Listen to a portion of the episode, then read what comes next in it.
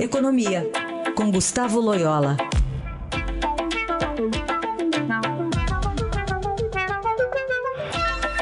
Loyola, bom dia. Bom dia. Vamos falar sobre essa previsão aqui do Estadão, né? Sobre a economia, sobre a expectativa. Alguns economistas ouvidos aqui estão prevendo mais um ano de estagnação, e aí na conta tem crise na Argentina, o corte na produção industrial mineral decorrente da tragédia lá em Brumadinho e um governo sem coordenação política, reduzindo a confiança do empresariado e do consumidor. Né? Tudo isso tem levado a essa previsão aí de um ano perdido. Falando em maio, em né, meados de maio, já dá para ter essa previsão é, quase certeira sobre o futuro da economia? Ora, eu acho que, que de certa forma sim, né? Porque esses primeiros quatro, quatro, cinco meses do, do ano, né? É, os indicadores mostram aí uma fraqueza muito grande da economia, né? Então, é, já dá para ver aí que o primeiro trimestre, por exemplo, é, o PIB do primeiro trimestre é, foi praticamente zero, quer dizer, não deve ter havido crescimento nenhum, né? E, e a economia continua bem, bem devagar aí em, abril e maio, que mostra também um segundo trimestre caminhando para um resultado muito, muito é, não digo negativo, mas também aí em torno de zero, um crescimento muito pequeno. Então, é, é dificilmente, dadas essas condições aí, é, existe condição de reação aí no segundo semestre do ano para que a economia mostre no ano um desempenho é, acima, por exemplo, de 1%. Né? Então, hoje, é, a maioria das previsões aí aponta exatamente um crescimento em torno de 1%, é, quando muito, né? Pode ser até é, abaixo disso. E as razões são várias, né? Você mencionou algumas delas aí, é, mas eu, eu gostaria de salientar também, é, é, principalmente, né, essa questão da falta de confiança do empresariado e do consumidor. Né? Isso, isso é, tem sido um problema desde é, do, de, do, ano passado, desde o mais eleitoral. Isso enfraqueceu aí uma recuperação que já vinha acontecendo, embora lenta, mas é, havia uma recuperação. E, e, e, de fato, hoje, é, esse, esse problema ele se tornou mais, mais agudo, né? E a, a falta de, de, articulação política do, do, governo Bolsonaro, as dúvidas sobre a aprovação da Previdência, enfim, tudo isso tem, tem dificultado ainda mais é, a recuperação da confiança e a recuperação da economia.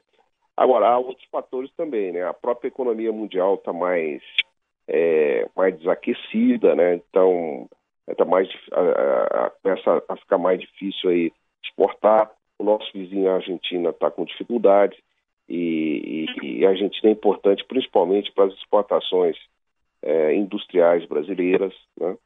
É, tem aí o problema da, da, produção mineral, com a questão aí de, é, do, dos problemas da Vale, né?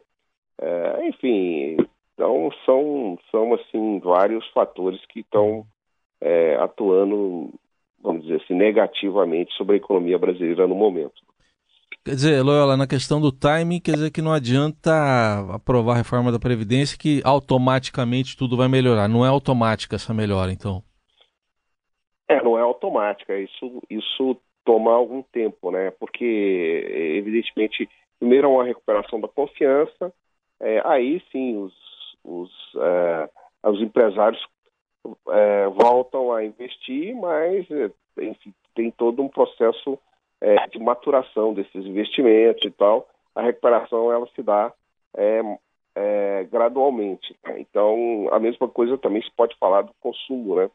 Então, também não, não, vai dar muito tempo, né? mesmo que a, a, a reforma da Previdência seja aprovada é, no segundo semestre, não vai dar mais tempo né, disso é, afetar é, tão é, fortemente o crescimento este ano.